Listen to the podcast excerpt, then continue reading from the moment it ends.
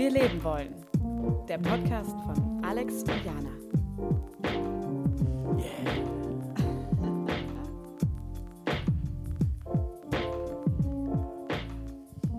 Es wird sich gemütlich in den Mittwoch geschaukelt.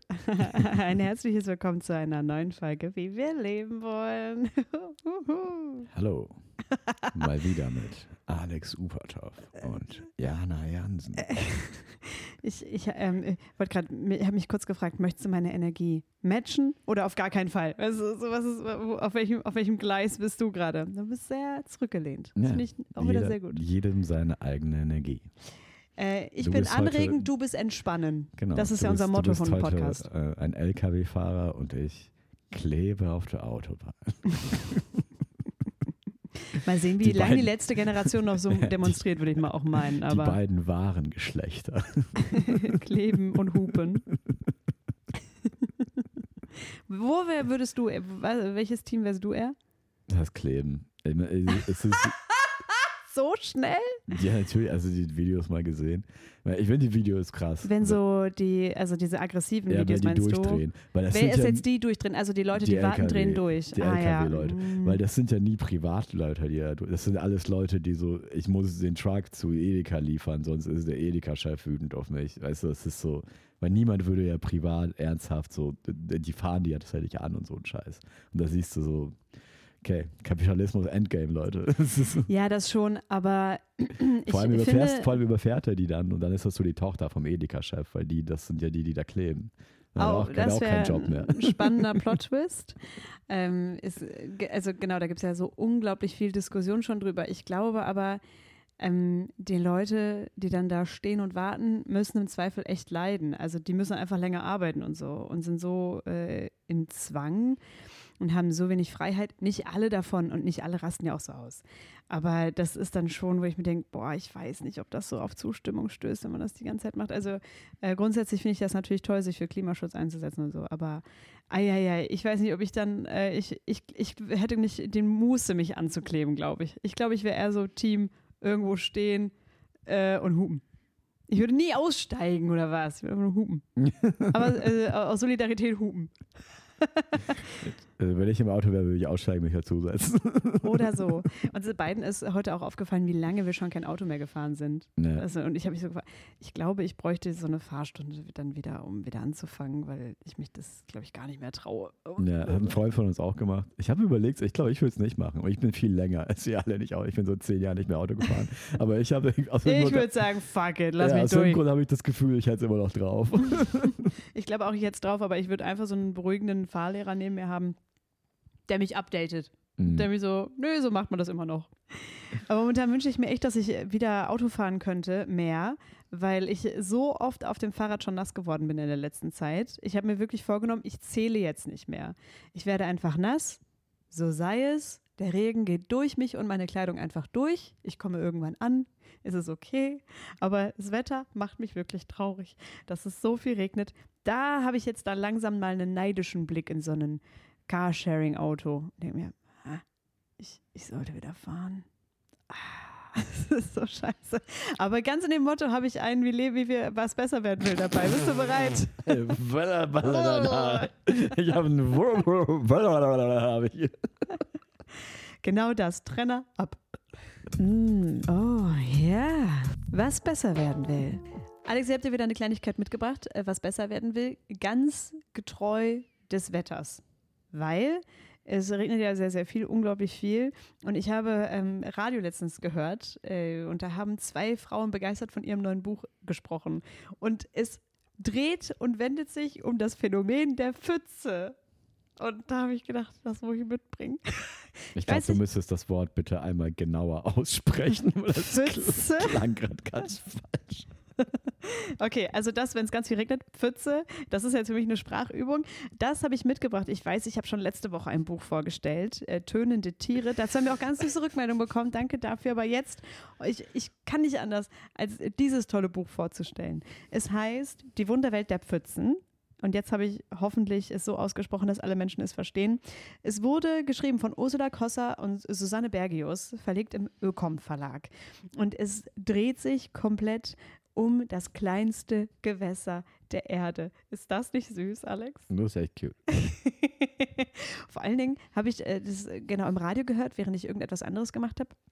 Und dann fingen diese beiden Frauen an zu reden und mir war direkt klar, okay, ich muss, egal was ich gerade tue, aufhören, Radio aufdrehen und so richtig gespannt zuhören. Weil wenn so zwei Leute über so ein Mini-Ökosystem abnörden, bin ich dabei. bin ich dabei. Alex, mir scheißegal. Was? Ihr redet über Fahren? Ich bin dabei. Aber diesmal haben sie über Pfütze geredet. Pfützen. Jetzt bin ich verunsichert. Darüber haben sie auf jeden Fall geredet. Und Das, das fand ich toll.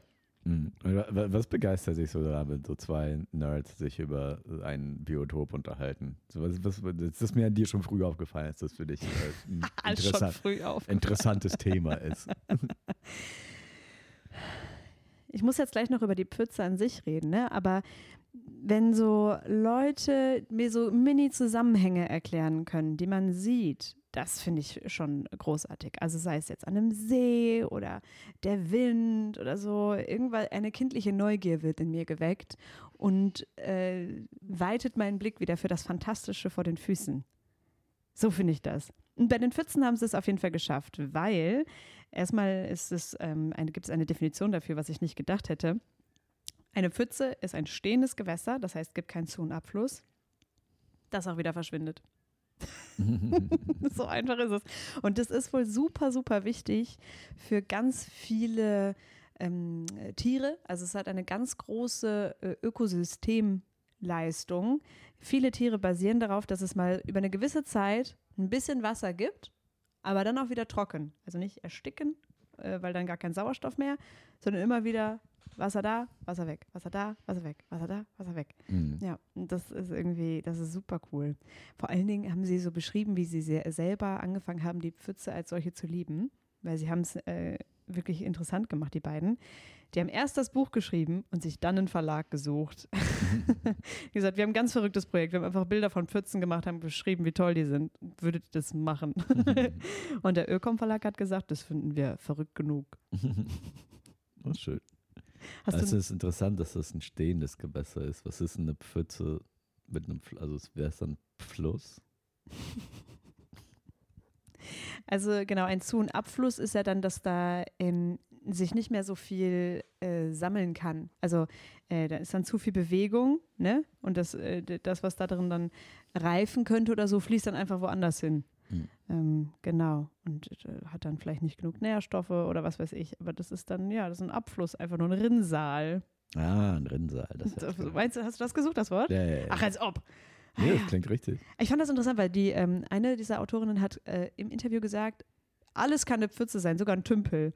Und auf Wikipedia steht es anders.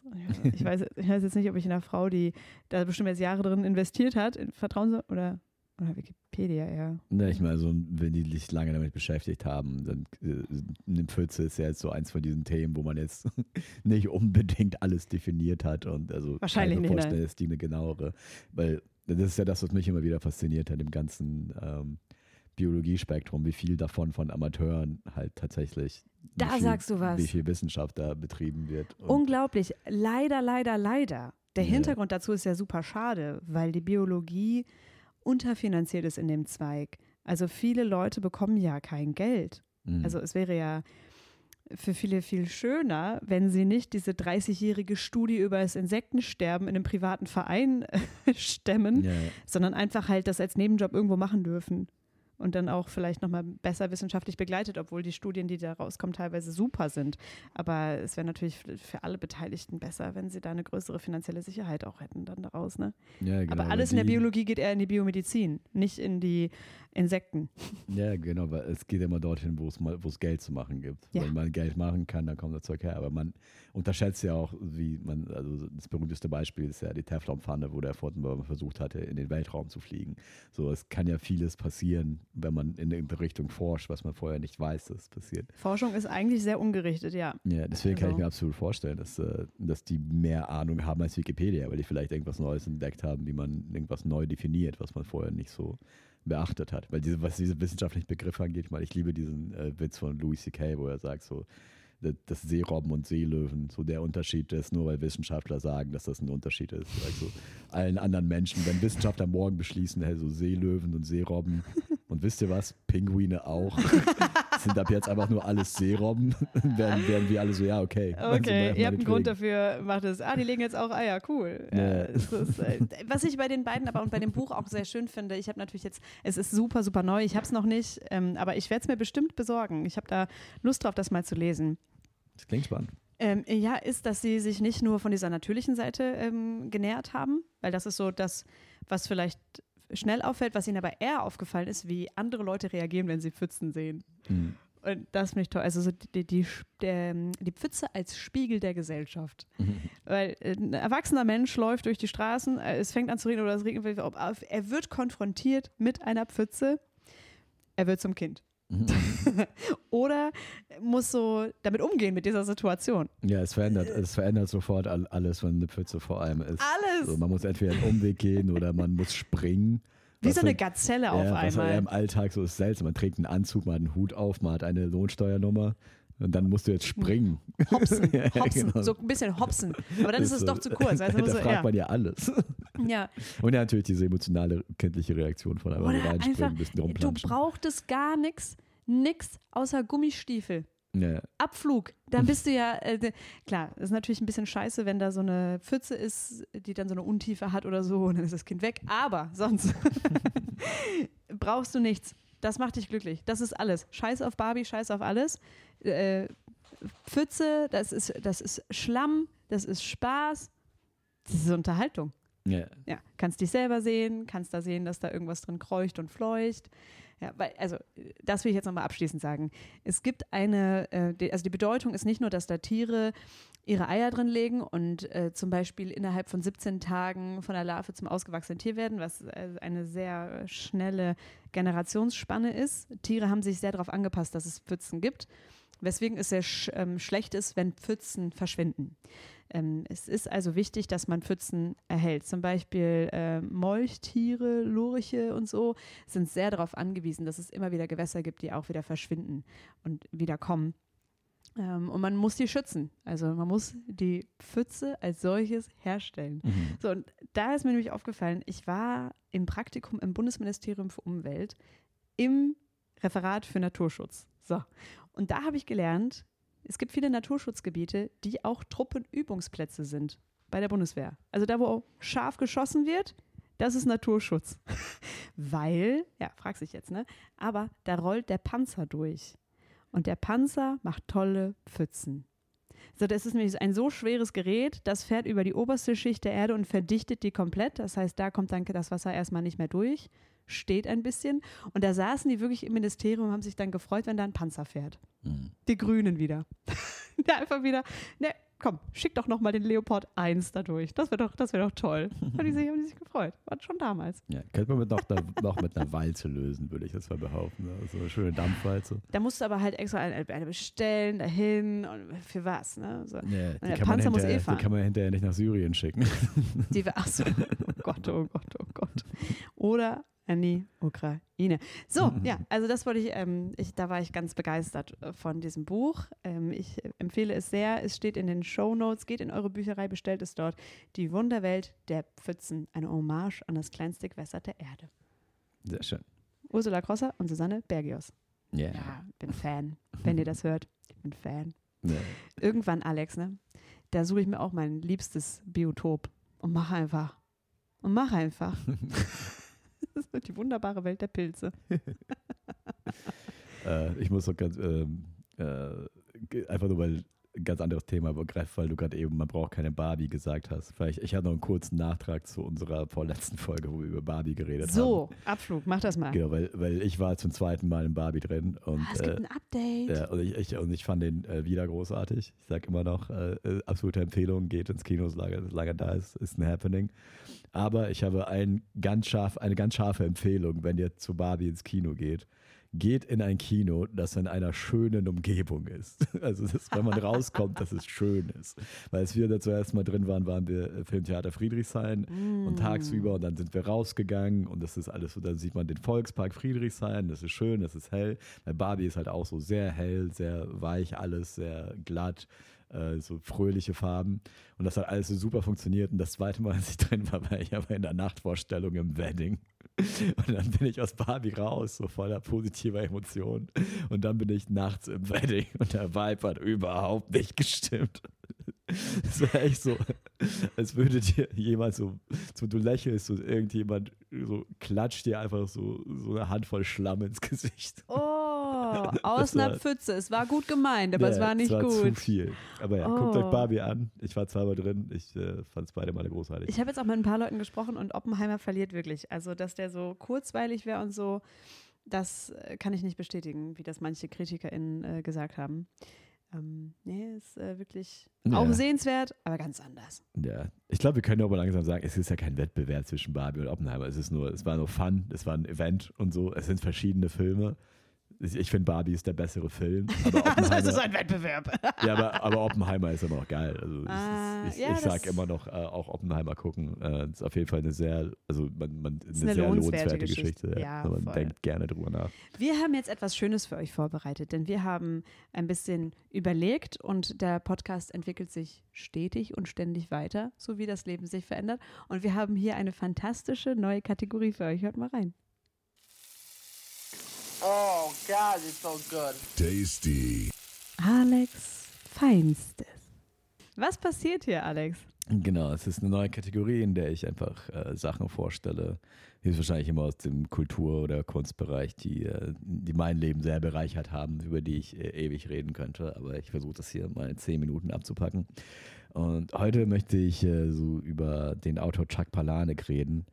Äh, meine besondere Verbindung zu ihm ist, ich wurde als Kind ähm, halt so ziemlich oft dazu gezwungen zu lesen auf Russisch, wenn ich mich erinnern kann, vor allem von meinem Vater. Und ich mochte das halt nicht, weil ich mal als Kind nicht so gerne dazu gezwungen werde zu lesen. Und ähm, als ich meine Eltern dann haben scheiden lassen, als ich so vielleicht 12, 13 war, habe ich mir damals gedacht, ich werde nie wieder lesen, weil ich nicht mehr musste.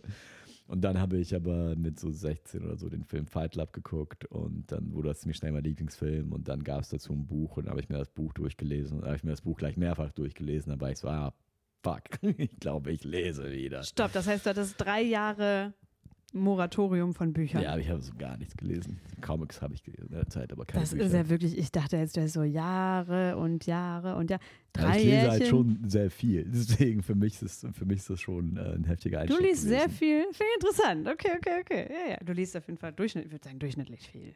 Na, ja, okay, inzwischen weniger. Aber früher habe ich schon so zwei Bücher die Woche gelesen. Und, Okay. Nicht mehr so exzessiv, auch gesund. ja, ja. So, also was kann dieser, ich habe Chuck und dann Paul. Chuck Palahniuk. Ist auch, so, ja, ist auch eine sehr witzige Geschichte, weil ist, äh, er, seine Vorfahren kommen aus Polen, er ist Amerikaner und äh, er hat einen sehr äh, interessanten Nachnamen. Er wird anders geschrieben, als er ausgesprochen wird, aber ausgesprochen wird er Palahniuk. Und er hat äh, mal erzählt, dass er mit seiner Schwester irgendwann von seinen Eltern zum Grab der Urgroßeltern gebracht wurde. Und dann haben die rausgefunden, wie sich ihr Nachname buchstäblich zusammensetzt. Denn deine, seine Urgroßmutter hieß Paula und sein Urgroßvater hieß Nick. Also Chuck Kreativität war Palahniuk. da auf jeden Fall heftig am Werk, ne? Genau. Ey, in Deutschland soll man auch bald Namen zusammensetzen können irgendwie. Das äh, ist wohl auch, also wer weiß, was, was wir dann, äh, wenn wir Großeltern sind, irgendwann mal, was da, was da fabriziert wurde. Ja, wir werden sehen. Okay, Ja, der hat das Buch Fall- für Fight Club geschrieben. Also Fight Club ist eine, sagt man, Adaption dann, ne? Ja. Also, aha. Das wurde von David Fincher adaptiert. Und ähm, ja, also Fight Club, äh, das kennen, glaube ich, die meisten Leute. Wer es nicht kennt, es ist ein, äh, ein philosophischer Thriller, könnte man sagen. Ähm, ist äh, Aus den Nullern, ne? So irgendwie. ja, also ziemlich genau 2000 ist, glaube ich, rausgekommen. Und äh, ist damals gefloppt und ist dann später halt ein Kultfilm geworden. Er ist gefloppt am Anfang. Ja, ja, weil, weil man den halt nicht so richtig, weil es heißt halt Fight Club, Ja. aber es ist halt kein Actionfilm. So, und das ist die Vermarktung war halt ganz seltsam für ihn Ah, irgendwie. okay. Ja.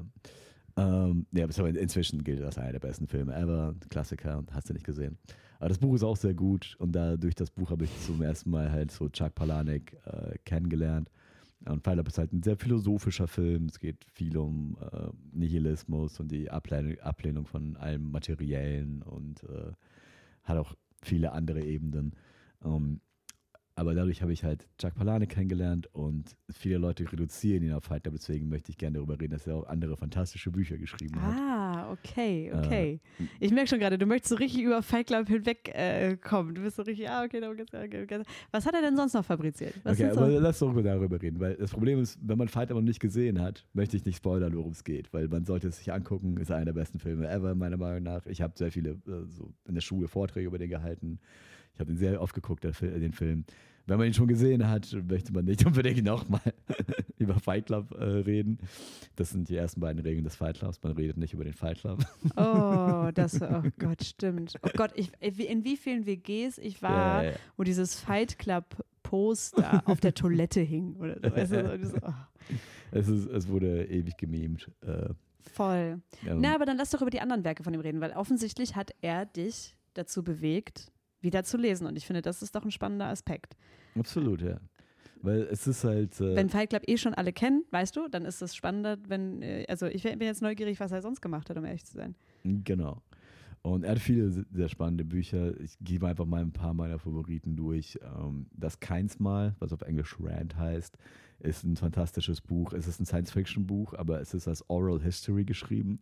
So ein Format, das ich vorher nicht kannte. Das bedeutet, es ist durch Interviews von verschiedenen Leuten werden da wird dann die Geschichte zusammengesetzt. Also sie setzt sich mehr oder weniger im Kopf des Lesers zusammen. Und es ist auch so in den Stimmen der verschiedenen Leute geschrieben. Also, also eine echte Geschichte ne, oder Fiktion? Es ist, es ist Science Fiction. Die ah, Geschichte ah, ist ah, ja, ja. Science okay. Fiction, mhm. aber die Form des Buches ist eine. Äh, mhm, das äh, verstehe ich, dass alle Leute interviewt wurden, die daran teilhaben quasi. Genau. Und es ist auch so, so, geschrieben, dass die dann auch verschieden reden, natürlich. Also die, die studierte Frau drückt sich anders aus als der Südstaaten-Autoverkäufer und äh, all sowas. Und allein das ist schon sehr spannend und äh, ein zentraler äh, Angelpunkt des Buches ist, dass es eine Gruppe von Leuten gibt, die herausfinden, dass man durch Autounfälle Zeit reisen kann, was dazu führt, dass viele Leute in dem Buch halt sehr genau beschreiben, wie sich ein Autounfall von innen anfühlt. Also wenn man in einem Auto sitzt, das gerade einen Unfall hat. Aber es ist halt so gut und irgendwie schön beschrieben, das liest man ja nicht oft, wie Leute so beschreiben, so in Zeitlupe, wie sich ein Autounfall für sie angefühlt hat, dass äh, das bei mir dazu geführt hat, weil ich habe zu der Zeit musste Dass du aufgehört hast, Auto zu fahren. Nee, zu der Zeit musste ich einfach nur arbeitsbedingt sehr viel Auto fahren. Aha. Und dann hat das dazu geführt, dass man teilweise aber so im Auto sitzt und sich auf einmal so richtig schön vorstellt, wie das jetzt wäre, wenn jetzt ein Autounfall passieren würde, wenn jetzt irgendjemand in einen reinkracht. Und das ist aber irgendwie ein angenehmes Gefühl, das ist irgendwie spannend, das ist aufregend. Ich finde, also dieses Gefühl, ich glaube, das kennen viele, dass man überarbeitet ist und dann sich denkt, aber wenn ich jetzt das Lenkrad ein bisschen zu weit rumreiße oder mhm. äh, ich habe das momentan auf dem Fahrrad, nicht momentan, aber manchmal auf dem Fahrrad, äh, wenn ich dann denke, aber wenn ich jetzt irgendwo hängen bleibe in den Schienen oder so, und dann hinfahre, aber es ist nie ein schönes Gefühl. Also das nee. ist nicht so, dass man sich das romantisch vorstellt, sondern so, ah, ich sollte mehr schlafen. Genau. Ah, das ja, ist ja. halt so ein sehr schönes, sehr schöner Moment in dem Buch, wo, äh, wo halt irgendwie sowas, was einen normalerweise mit Angst und Tod assoziiert wird, durch diese Zeitreisenebene auf einmal auf irgendwo sowas Schönes und Funktionales. Außer, genau, auch so Außerkörperliches äh, gehoben wird. Und er hat halt viele solche schönen äh, Momente in dem Buch. Ein anderes Buch, Survivor heißt das. Äh, da gibt es den Cassandra-Charakter im Grunde, so Cassandra wie aus den, aus den griechischen Sagen, also die, die Wahrsagerin, die Katastrophen vorhersagt. Denn glaubt niemand, ne? Genau. Mhm. Oder, oder sie glauben dann, sie würde sie auslösen. Und äh, wie er sie dann darstellt, ist, dass sie dann halt einfach aufhört, mit Leuten zu reden, aber einfach weiß, dass irgendwas passiert und dann ihren Freund immer so auf Dates dahin mitnimmt. Also dass die einfach weiß, dass irgendwo halt eine Chemiefabrik explodieren wird. Und, und dann, dann, picknicken sie davor? Ja, genau, machen die so, so ein Picknick auf einem Berg, wo man die perfekte Aussicht darauf hat und so. Das wurde auch verfilmt, oder? Das weiß ich gar nicht. Mir scheint das Konzept bekannt vorzukommen. Das Buch habe ich noch nicht. Äh ja, ich glaube, ich habe es ja schon mal erzählt von dem. Von ja, das dem kann natürlich sein. Und ich habe es mir direkt so bildlich vorgestellt. Naja, interessant. Ja, Was mein Hirn so alles kann. Diese Bücher sind auch gut zum Verfilmen. Kann, Wie alt ist er denn mittlerweile? Weil Fight Club, der wenn das schon 2000 ein Film war, hat er ja dann schon davor das Buch deutlich länger davor geschrieben gehabt. Der, der wird Mitte, Ende 50 sein ungefähr. Ah, okay, also hat sehr früh großen Erfolg gehabt. Ja, in seinen 30ern, schätze ich, ne? Ja, ungefähr in seinen 30ern. Mhm. Ja. Ich meine, er ist auch Ah. extrem gut. Ja. Also er hatte auch eine, äh, am Anfang, also Fight Club basierte darauf, dass er irgendwann, ich weiß nicht mehr, ob als Job oder als Ehrenamt, aber er ist halt, ähm, äh, hat äh, so hilfebedürftige Leute zu Selbsthilfegruppen Ja. äh, begleitet. Also war dann mit Leuten einfach in Selbsthilfegruppen von Krebs und äh, einfach also allen möglichen äh, ja, Problemen, die man hat. Auch ein anonymer Alkoholiker, Leute, die halt alleine nicht mehr hingehen konnten. Da hat er sich immer begleitet und dann saß er da und hat sich immer die Stories von allen angehört. Und das war so die Grundidee von Fight Club, sage ich mal. Genau. Und äh, ja, eine Story daraus, die ich oft nacherzähle, äh, äh, auch aus einem seiner Bücher, aus dem Buch Lullaby, ist einfach, er hat halt viele dieser schönen Konzepte, die ich mag. Und das ist, dass äh, da drin gibt es eine Szene, wo jemand nicht schlafen kann, weil die Nachbarn so laut Sitcoms hören. Und dann redet er halt darüber, wie Sitcoms produziert werden und äh, kommt darauf, dass die Lachkonserven, die in Sitcoms verwendet werden, die wurden halt einfach nur einmal aufgenommen, so in den 40ern oder 50ern und seitdem einfach nur für alle Sitcoms verwendet. So die Lacher, die klingen ja immer alle gleich, weil sie alle gleich sind. Und er sagte irgendwann, ja, man muss ja auch denken, wenn die 40er, 50ern aufgenommen werden, das heißt, die meisten Leute, die da lachen, sind inzwischen tot. Und dann ist der, Absolut. und äh, er sitzt da halt und kann nicht einschlafen, weil die Nachbarn so laut Sitcoms hören. Und dann ist der letzte Satz in dem Kapitel, das Lachen der Toten dringt durch die Das ist für mich auch noch eine der witzigsten und schönsten Zeilen. Und äh, ja, Jack Palahniuk hat viele schöne Bücher produziert. Äh, Ich finde das Schönste immer noch an ihm, dass er dich offensichtlich dazu gebracht hat, wieder zu lesen. Ja, und er ist auch Weil sehr ich leicht finde, zu lesen. So, aber seine ich- guten Bücher, da kommt richtig leicht rein. Es ist, man, man, hat immer, nimmt immer irgendwas mit. Also es ist aber- nie zu leicht. Viele Leute sagen, dass sie nicht lesen können Mhm. oder nicht gerne lesen. Ich würde meine Hand dafür ins Feuer legen, dass es auch daran liegt, dass man diesen Menschen nicht den richtigen Zugang zur Literatur gegeben hat. Mhm. Also wenn man wie dein Vater dann sagt, nee, du liest jetzt Dostoevsky, also irgendwie so russische Klassiker, was dann vielleicht überfordert. Überhaupt unter Zwang lesen ist schon schwer. Mhm. Aber dann, was lernt man in der Schule? Was sind da die Zugänge? Ne? Also, mh, dass man irgendwie zu schätzen weiß, hey, es gibt irgendwie äh, Berichte darüber, welche Bücher gut sind oder äh, worüber sie überhaupt handeln und was einem überhaupt gefallen könnte. Und dass man sagen kann, wenn es mir zu schwer fällt zu lesen, darf ich das weglegen. Dass man, genauso wie du das jetzt gerade beschreibst, einen Autor, eine Autorin hat, wo man weiß, die Sprache finde ich anregend. Das, Mhm. das hält mich da wirklich, das malt mir die richtigen Bilder in meinem Kopf. Das, das finde ich irgendwie schön an der ganzen, an der ganzen Empfehlung von dir gerade, an deinem Feinsten. Ja, genau. Und auch so als, als Comedian und Comedy-Autor, was mich halt immer noch beeindruckt, ist, dass vieles, was man als Jugendlicher an Humor mag, mag man später irgendwie nicht mehr. Gerade also, oder es kommt einem zu stumpf vor oder so. Und sein Zeug, so, es bringt mich immer noch zum Lachen. Immer, auch wenn ich so drüber nachdenke, finde ich das einfach immer noch witzig, weil das halt ja so sehr unique, eigenständige Sachen sind, die er macht. Und er hat eine sehr schöne, eine sehr schöne Stimme. Auch fantastisch von ihm äh, ein Buch, das heißt Stranger Than Fiction. Das sind nur Essays von Nicht-Fiktion, also von, es sind Interviews da drin und äh, einfach nur Essays über Autoren, die er großartig findet oder über Konzepte, die interessieren, wie da- das Leben am Vulkan, die, die Redewendung, äh, die ich auch vorher nicht kannte, aber es ist sehr interessant, äh, das Leben am Vulkan. Wir werden das in die. Show Notes, also aus der Podcast-Beschreibung, da steht es drin. Mhm. Schaut es euch da.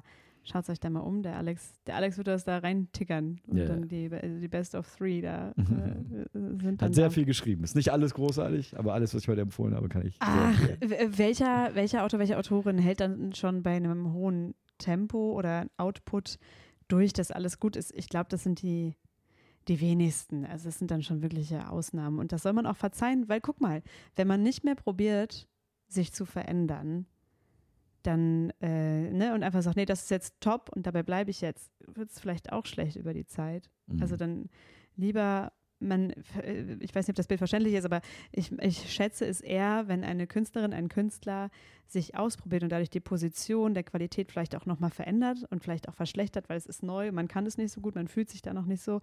Aber vielleicht Jahre später ist das genau die, die richtige Entscheidung gewesen, sich weiterzuentwickeln. Also man sollte das verzeihen, wenn der Output jetzt nicht immer gut ist von einer Person. Ja, vor allem, wenn der hoch ist. So Shakespeare, Ja, wenn man eine Auswahl hat. irgendwie- Shakespeare hat, glaube ich, 70 Stücke geschrieben und man kennt fünf. Der Rest auch zeigt aber nicht so gut. Ja, Qualität setzt sich durch. Ich habe jetzt äh, äh, Theodor Fontane gelesen, die Frau Jenny Treibel. Und ich hab's, es hat mich bekommen, weil es ist ein Buch aus 1800 Schieß mich tot. Äh, und der Titel hat eine Jenny, im also trägt eine Jenny. Und da dachte ich so, das, das, da, da bin ich jetzt neugierig. Und ich verarsche dich nicht. Das ist wirklich gute Literatur. Ich werde bestimmt jetzt dafür ausgelacht, aber Mhm. es ist wirklich gut. Ich lese gerne ältere Romane, ich lese gerne Sachen, die irgendwie aus der Zeit gefallen sind, aber ich war geschockt, wie gut sich das lesen lässt. Hm. Dabei spielt es auch noch in Berlin irgendwie um die Ecke, ja. Also ist irgendwie so, ich kenne die ganzen Straßennamen, ich kenne die ganzen Ecken, das ist irgendwie ganz cool. Aber ähm, das Qualität setzt sich durch, das wollte ich meinen. N nicht immer, aber bei manchen Sachen kann man einfach sagen, ja, ist ja wirklich gut. Hm. Das ist ja wirklich gut. Ja. Da stimmt ja jeder Satz. Cool. Ich hoffe, äh, Fontane wurde noch nicht gecancelt für irgendwas. Um. Das wäre jetzt so richtig schlecht zum Ende. So. Ah. Äh, wir hatten vorhin das Gespräch. Ich habe das, ist, äh, das der erste Album von Rio Reiser nochmal gehört und war auch so schockiert davon, wie gut es ist. Das ist, ja, das ist, Hm, das ist ja. aus, aus, aus gutem Grund erinnert man sich noch an den und es wird immer noch im Radio gespielt. Das ist so, ja, das ist, das, das ist so überdurchschnittlich gut. Das, Ja. kann, das kann man sich, kann man sich ruhig länger, über auch, auch mal über ein Jahrhundert geben. Ja, also äh, ran an die Qualitätsperlen. Ja. Ähm, schreibt uns gerne, wie ihr jetzt äh, diese Folge gefunden habt, wie ihr die neue Kategorie bewertet, Mhm. ob euch das taugt. Ähm, wir haben einfach gedacht, äh, es ist ein bisschen schade, wenn ich äh, regelmäßig was mitbringe. Wo ist der Raum für Alex? Da ist er. Da haben wir ihn jetzt. Also wir schauen mal, wie, genau, wir sind ja frei, aber äh, wir freuen uns darüber, wenn ihr uns schreibt, wie ihr es fandet. Genau. Wir sind die gesamte äh, Woche vom 16. oder 15. bis zum 19. in Köln. Also an die NRW-Mäuse unter euch. Äh, wir sind in Köln im Boeing Comedy Club. Habe ich das richtig gesagt, Alex? Genau. Wir treten jeden Abend im Boeing Comedy Club auf. Ja. Ab Mittwoch bis in Samstag rein. Genau. Alex mit einem etwas längeren Set als ich. Ihr seht uns da aber beide. Und sonst herzliche Einladung. Jeden Dienstag im Süß war gestern seht ihr mich. ja. Ah. Und jeden Samstag 18 Uhr mit Monkey Room ist meine Show Super Premium Comedy aus Gold. Rumkommen. Und sonst bis Mittwoch. Lasst es euch gut gehen, anregen, entspannen, was wir leben. Äh, Na, so. Ciao, Palanek.